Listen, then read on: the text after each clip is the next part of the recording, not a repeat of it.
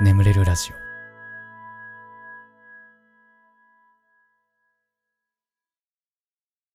実績解除のコーナー。コンピューターゲームにおける実績とはゲームのパラメーター外で設定された目標である。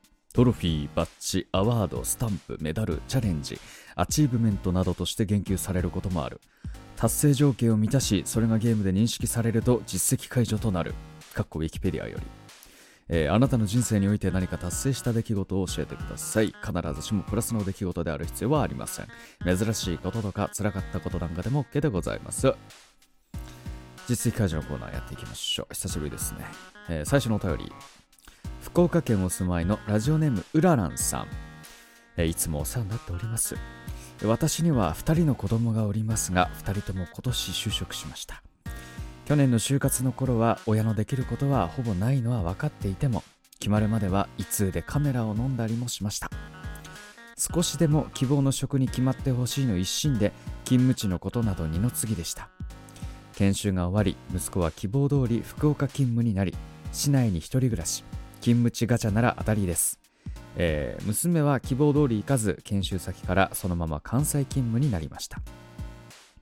覚悟はしていても20年間毎日一緒にいた娘がいなくなり今私はカラノス症候群になっています。毎日暮らした2人がこれからの人生であと何日この家で過ごせるのだろうかと思うと嘘のようです。生活が変わりシーンといなくなった部屋を見ると赤ちゃんの頃を思い出したり最近までちょくちょくご飯に行っておしゃべりしてたことが当たり前じゃなくなるなんて寂しく思ってしまいます。だから今は子供2人大学高専卒業させ無事22と20歳。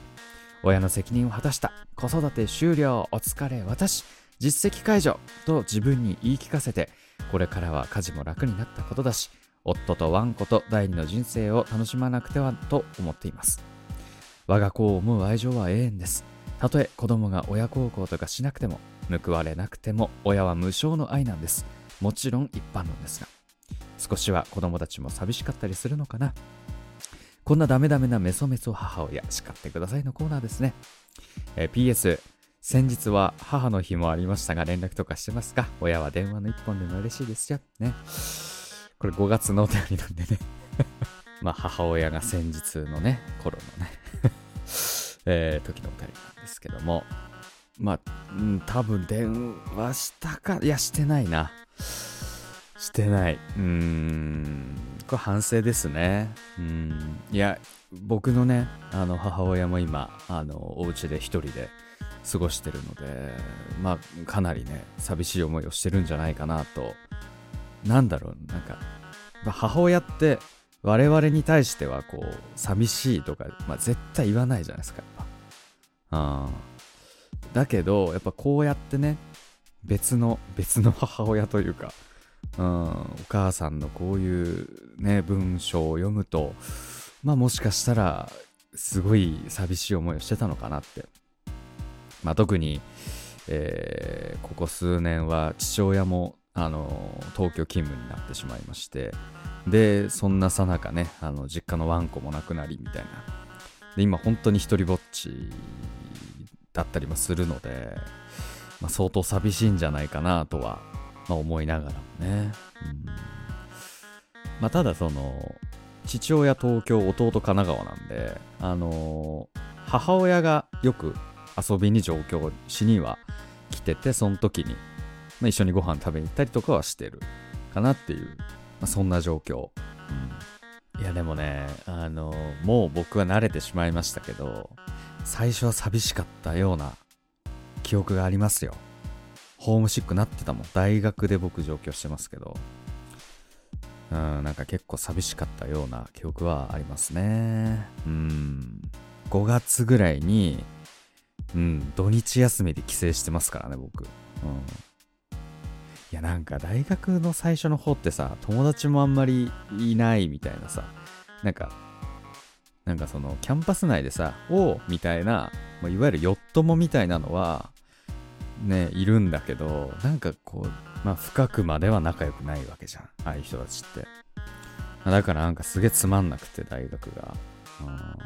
でさ、なんか、そのサークル入ったんだけど、なんか、その映像系のサークルなんだけどなんかその映像撮ってる時になんかこう一緒にねあのーなんかちょっと手伝ってもらってたそのサークルの同期がずっと遊戯王の話で盛り上がってんの。でまあもちろん俺は遊戯王よく知らないから全然乗れないししかも当時の俺はそのなんかその世界を知らなかったからカードゲームの。この年になってまだそんなことやってんの？みたいな。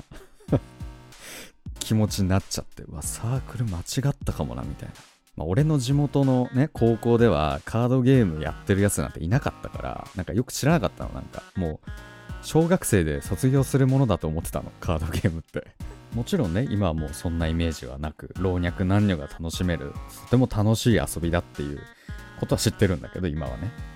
だからうわこいつらマジかよみたいな。まだそんな子供みたいなことやってんのかよって当時の俺は思っちゃったのよ なんか。うんでなんかうわしんどいわマジでみたいな。もうなもう大学全然楽しくねっつって。5月ぐらいにもう土日休み帰省した記憶がありますね。なんかすごい寂しくて。でなんかちょっと地元の友達に会ったりとかしてうわやっぱ地元が最高みたいな気持ちになって。ただまあなんかあのまあそのサークルのねやつらとかともなんか徐々に仲良くなってきて、うん、でなんかそのカードゲームの世界があるってのを知ってでなんかもうどんどん大学楽しくなってって結局はまあお盆と年末年始ぐらいかな帰省してたのは。その後は、うん、まあだからそう最初は寂しかったのをすごい覚えてる俺は、うん、でしかもあのー俺まださ大学で状況だったからよかったけどこれ社会人になって状況ってなると本当に友達もねなかなかできないし大変なんじゃないかなとね。だいぶ寂しいレベルも俺なんかよりすごい感じてるんじゃないかなと思いますが。うん。いやてかねいやんのなんで叱ってくださいのコーナーなんですか？全然寂しいという感情は誰だって感じるものです。ええ。まあよくうさぎちゃんは寂しいと死んじゃうんだよみたいなね言うけどそのもう動物だって感じるぐらい根源的なものですから。ああもうそれはそんな何も悪いことじゃない。うん。はい。やべ7分。1個のお便りで7分喋っちゃった。お便りの消化がほんと進まねえな、この、こんなだから、ちょっと次行こう。沖縄県お住まいのラジオネーム、とっところくでなしさん。前に友達が、お前デブだしオタクだよな、と言い始めました。2年近く会わないようにして7キロ痩せた頃に会ったら、なかなかやるじゃんと言われる妄想をしました。小さい頃より想像力が広がりました。褒めてください。ねそういう想像って楽しいよな、なんかな。俺でさこれたまにやっちゃうのがあの朝起きたら女になってた時に友達をどう誘惑するかみたいな想像を して楽しむ時あるなんか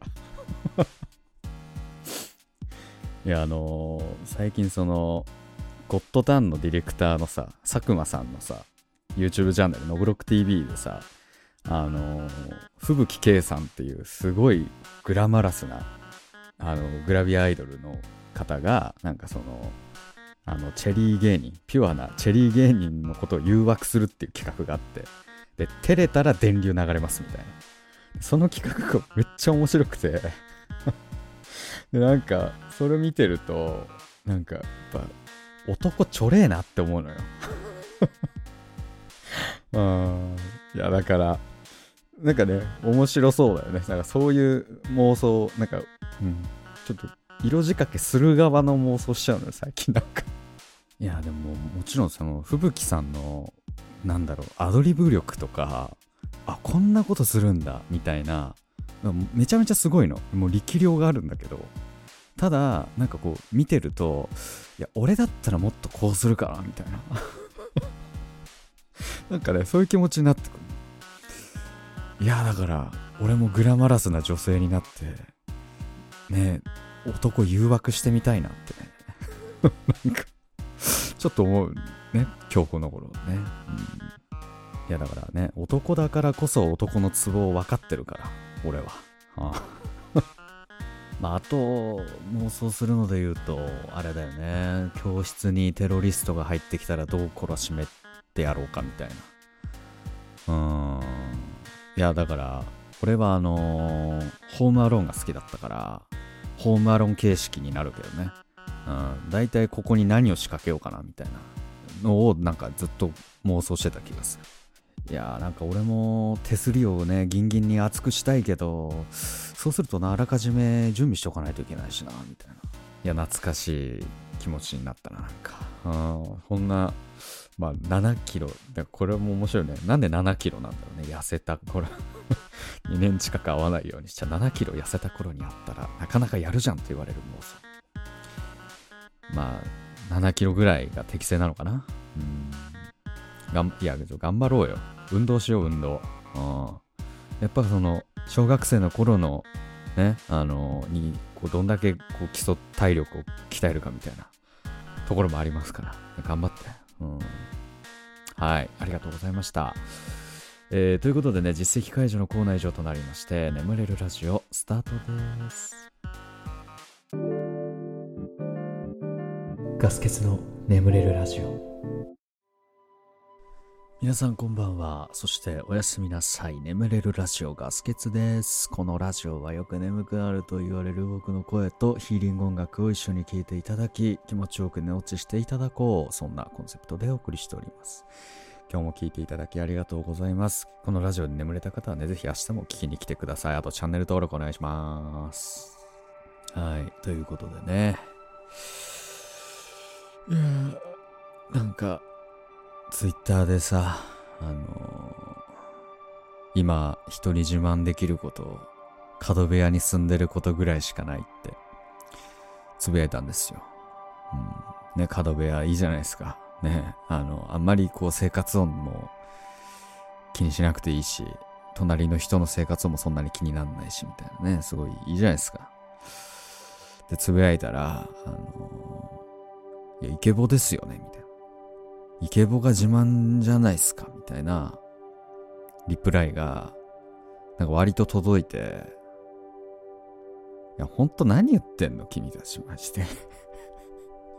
いや、仮に俺がスーパーイケボだと仮定しますよ、じゃあ。うん、仮定します。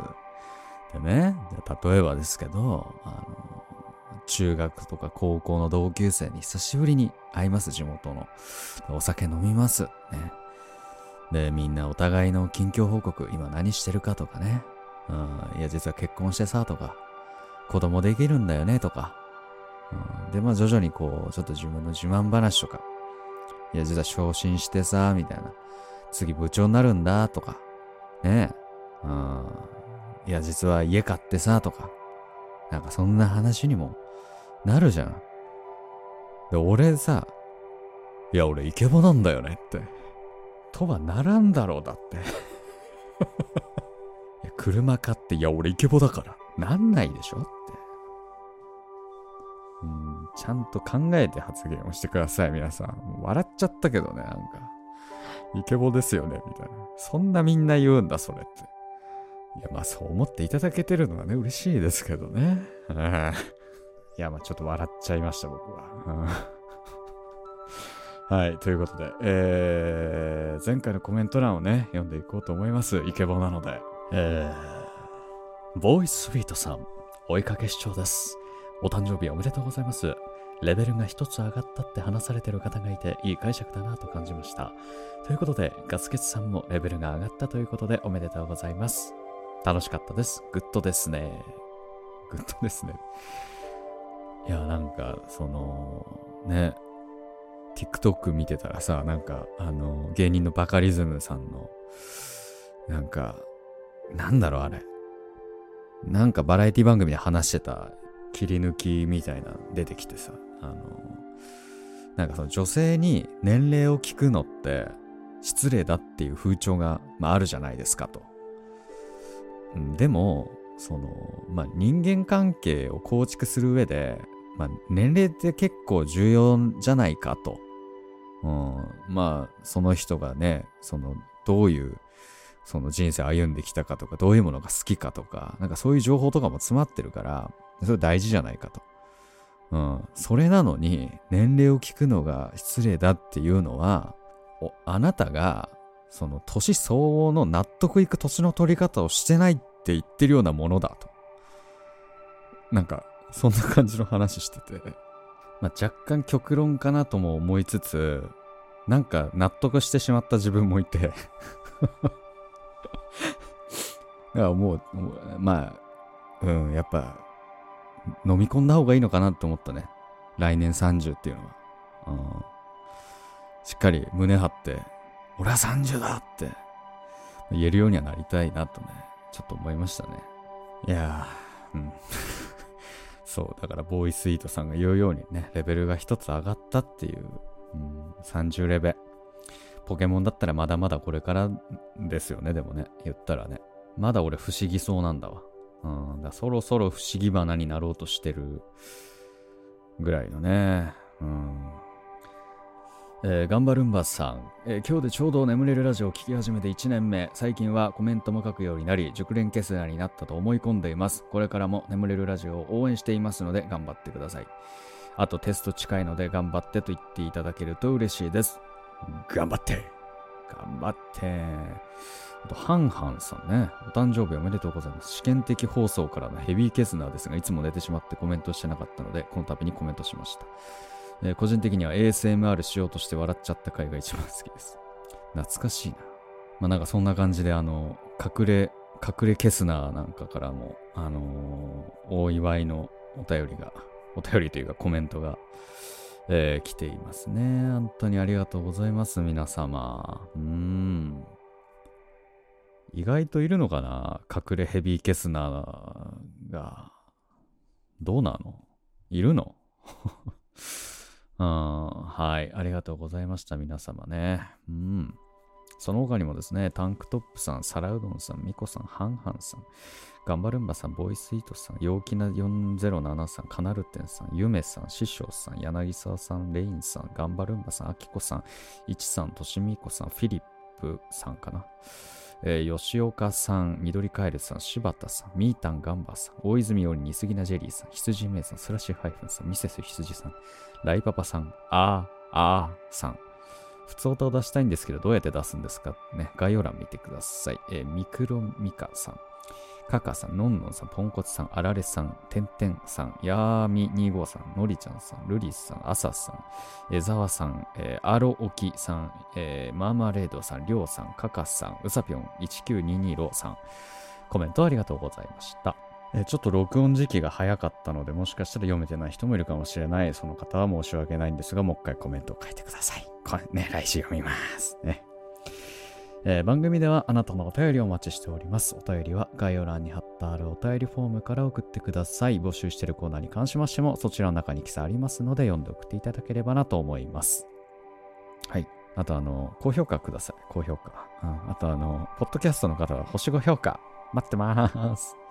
ということでしばらくヒーリング音楽をお聴きください。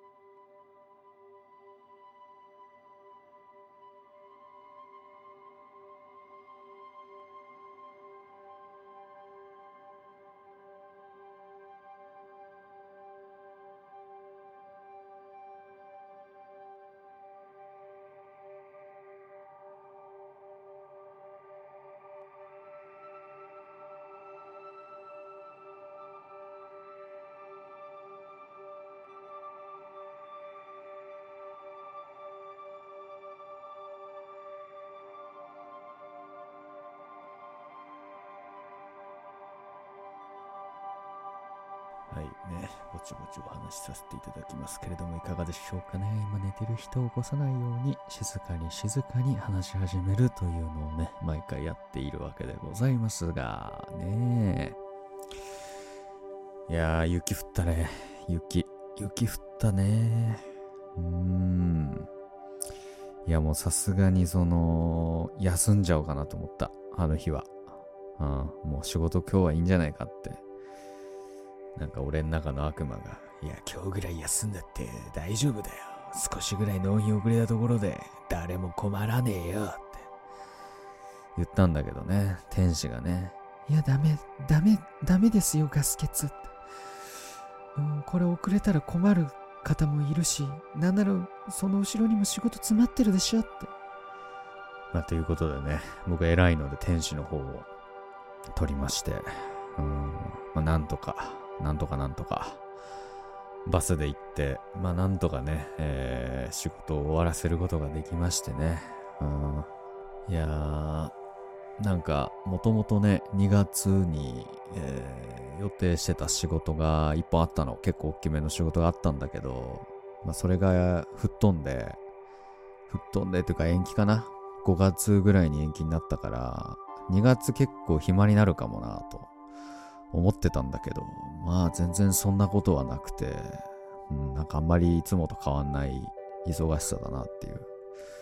で、逆にこの仕事がね、延期になってなかったらどうなってたんだろうっていう怖さもあるぐらい。ねえ、本当に。うん、いや、YouTube やりたいんよ。本当に。暇になるかもしれないから、YouTube に力入れられるかもなって思ってたんだけど、ね、なかなか実現せずで。ねえ、もう俺 YouTuber になりたいのよ、最近。本当に YouTuber になりたいんだよ。YouTuber ってさ、すげえ稼いでるじゃん。うん、なんか映像の仕事ってさ、すげえ楽しいしやりがいもあって最高なんだけど、まあ、なんていうか、天井が見えちゃってんだよね。もうどんだけ力のあるすごい人でも、こんぐらいですって、稼げるのは大体このぐらいが上限ですっていうのはもう見えちゃってんだよ。だから、それで言うとやっぱ YouTuber って夢があって、まあ、人気出れば出るほどやっぱ天井ないから、まあある、あるんだろうけど、まあ多分その映像関係の仕事してる人で一番稼いでるのはやっぱ YouTuber なんだよ。ぱね、そう考えるとね、本当に YouTuber になりたいね。本当に。そろそろ。うん、まあ、欲を言えば、毎回、やっぱ30万、40万再生ぐらいを、こう、アベレージで叩き出すような YouTuber になりたいね。そろそろね。でもなんか知見も溜まってきたしね。うん。なんかどっかのタイミングで YouTube と今の仕事半々ぐらいにできたらいいなとはね、思ってるんですけどね。うん。うん、なんかこれ去年も言ってた気するもんな、そんなことな。うん、まあ、どっかのタイミングでね、やりたいんですけどね。うん、いや、でももう本当に僕もこの仕事を始めて、前の会社辞めて、今この仕事をし始めて、もう4年目にそろそろ突入をすると。うん、いうことでね。うん。まあ、あの、一緒に事務所借りてるね、ベテランの人がいるんですけど、まあ、彼曰くね、あの、フリーランスで、まあ、3年続く人って多分10%もいないんじゃないかみたいなことを言ってて、まあ、本当かどうかわかんないけど みんなどっかに就職するとなんかうまくいかない時期が来て、みたいな話をされてて、まあ、それで言うと、まあ、結構、うん、かなり頑張ってる方だと思うよっていうふうに言われて、うん、まあ嬉しいなと思いつつも、やっぱそういう年次になってきたんだなっていううん。いや、だからでもね、今まではもう本当になんか、何でも受けますみたいな。うん、もう頼まれたやつ全部やりますみたいなスタンスでやってたんだけど、もう安すぎる案件とかもう受けないようにしようと思って。うん、いや今まではもう本当に、まあ、ちょっと具体的な金額言うとあれだけど、なんか、え、こんだけやってこれしかもらえないんですかみたいな、とかも、まあ時間があれば受けてたんだけど、もうそういうのはもう受けない。うん、そういうのは受けずに、うん、それで時間が空いたら YouTube をやりたいな、今年は。いや断れるかな？断れないんだよ、俺。本当に。うん、いや、なんか、いや、そこどうにかなりませんか？とか言われると、わかりましたってね、言っちゃうのよ。うん、人が困ってるとね、うん、受けちゃうよね、困ってたらね。いや、もうそこはね、今年は、いや、もうそれやるんだったら、こんぐらいの金額必要ですって、きっぱりと言えるようになろう。そうじゃないと、困るのは俺だな、多分な、今後。うん、さあ、ね、4年目。いや、なんか結構いろんな節目だね。なんか年変わり、年も取り、授業も4年目になるっていうね。うん、なんか気引き締めてこう。えー、ふつおた。愛知県お住まいのラジオネーム納豆ごはんさん、えー、ガスケツさんこんばんは。初めてお便りを送ります。私は現在妊娠後期で寝つきが悪く毎晩熱ねねだだだ。眠れるラジオに助けられています。先週はお誕生日おめでとうございました。私はガスケツさんと同い年で今週29歳になります。ガスケツさんのラジオを聴いていると、いちご100%の話やハリケンジャーのオープニングメロディーをこの前歌われていて、懐かしいと感じています。ちなみに私は稀にいる北王子派です。私たちの中学生時代の少年ジャンプや少年サンデーの作品は個人的に神作品が多かった気がします。私はガッシュや犬やシャ、ボーボーが好きでした。ガスケツさんは好きな作品ありましたか？またハマっていたゲームなどありましたか？何でもない普通の質問をすみません。お便り読まれますように。お互いラスト20代を楽しみましょうね。ガスケツさんにとって幸せな一年になりますようにと。はい、ありがとうございます。同世代か。てか、あの、全然ちょっと、ちょっと一旦関係ない話するんだけどさ、あの、YouTube ね、ガス欠のこの眠れるラジオを YouTube で聞いてくれてる方は、あの僕とね、同い年ぐらいの方が一番多いんです。25から34歳っていう年齢が一番多いですね。で、その次が僕のちょっと下世代、18から24。で、その次になると45から54歳みたいな。なんかそういう年齢の分布になってるんです。だから、YouTube は僕と同世代ぐらいに一番支持されてるんだけど、これがね、ポッドキャストだと逆転現象が起こってて、同世代が一番少ないのよ。パーセンテージで言うと。まあ、60歳以上が一番少ないんだけど、60歳以上ってまあ多分そもそもポッドキャストも聞いてないんじゃないかなっていう気はしてるんです。だから、まあ、一旦そこは除外して、そう、なぜか28から34歳が9%で一番少なくて、一番多いのが17歳以下なの。でちなみに YouTube だと17歳以下が一番少なくて これどういうことなんだろう？これすごい不思議で。うん。で、そうっすね。で、ポッドキャストの方で言うと、その次に多いのが18から22歳。で、その次にな多いのが45から59歳っていう。そう、YouTube の方は僕と近い年齢の人が多いんだけど、ポッドキャストは逆で、年遠い方が多いのよ。あ不思議だなと思って。うんまあ、そういう意味で言うと、納豆ご飯さんは YouTube で聞いてくれてんのかなうん。いや、だからさ、そうなんだよ。いちご100%とかさ、任天堂64とかさ、なんか、やっぱり世代ドンピシャの話とかよくするからさ。だから YouTube の視聴者層はなんか、腑に落ちてんだけど、Spotify、あ、そうなんだ、みたいなね。ちょっと思いますかね。うん。北王子派ね。北王子派もまあでも多いですよね、割とね。うん。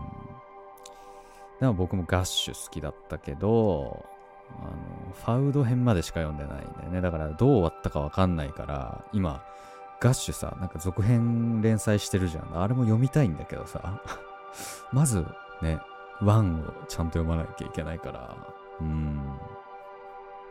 ちなみに僕が好きだったのは、スクールランブルと、あとエヴァンゲリオン、コミックス版のエヴァンゲリオン。うーん、でも、リアルタイムで読んでたので好きなのってそんなもんかな。なんか、少年マガジンを買って読んでたから、なんかハンマーセッションとか、あと、シバトラとか、あと、ブラッディ・マンディとかがすごい好きだったような記憶はあるんだけど。あ、なんか、あと、コミックスで買ってたのはなんか、昔の漫画を中古で買い漁ってたような記憶があるので、気まぐれオレンジロードとか結構好きなんですよね。まあここでもおそらく鮎川まどか派なのか檜山光派なのかみたいなね。みたいなのもありますよね。オレンジロード読んでたな。うん。いやなんかね昔からねそのなんかみんなが読んでる漫画が好きじゃなかったんです。なんかわかんないけど。うん。なんかマイナーな漫画を読んでる自分に酔ってたところがあるのかな。なんか。うん。いや、なんか今となっては、なんか読んどいた方が良かったろうなって思ってんだけどね。メジャーな漫画もね。ほんと、ナルトとかさ、もうみんなナルト好きだったんだよ、俺の周りは。ナルト読んどけよかったなって。うん。なんかあの漫画懐かしいよねとか、名シーン、あのシーン名シーンだよねみたいな話、いつもついていけないから。ね、なんか それはあるよね。ガッシュは読んだけど、小学生の時なんだよね。うん。まあ、そんな感じかな。漫画ね。漫画読みます。ええー、漫画も読みたい。まあ僕はアニメはあんまり見ないけど、漫画は結構好きだから。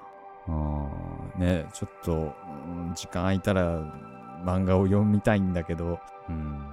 うん、読みたいんだけど、みたいな。そんな感じですね。はい。まあ、ぜひ皆さんもおすすめの漫画あれば教えてください。ということで、えー、眠れるラジオこれぐらいにしときましょう。これでも眠れないよという方はね、シャッフル睡眠法の動画というものがあります。こちらかなり再生されてますので、ぜひ。あと僕の朗読の音声なんか、ポッドキャストの方に上がってますのでね、そっち聞いていただけたら嬉しいなと思ってます。はい。えー、ヒーリング音楽はね、この後も続きますので、このまま寝落ちという形でも大丈夫かなと思います。はいということで、えー、今まで聞いていただきありがとうございました。お相手はガスケツでした。おやすみなさい。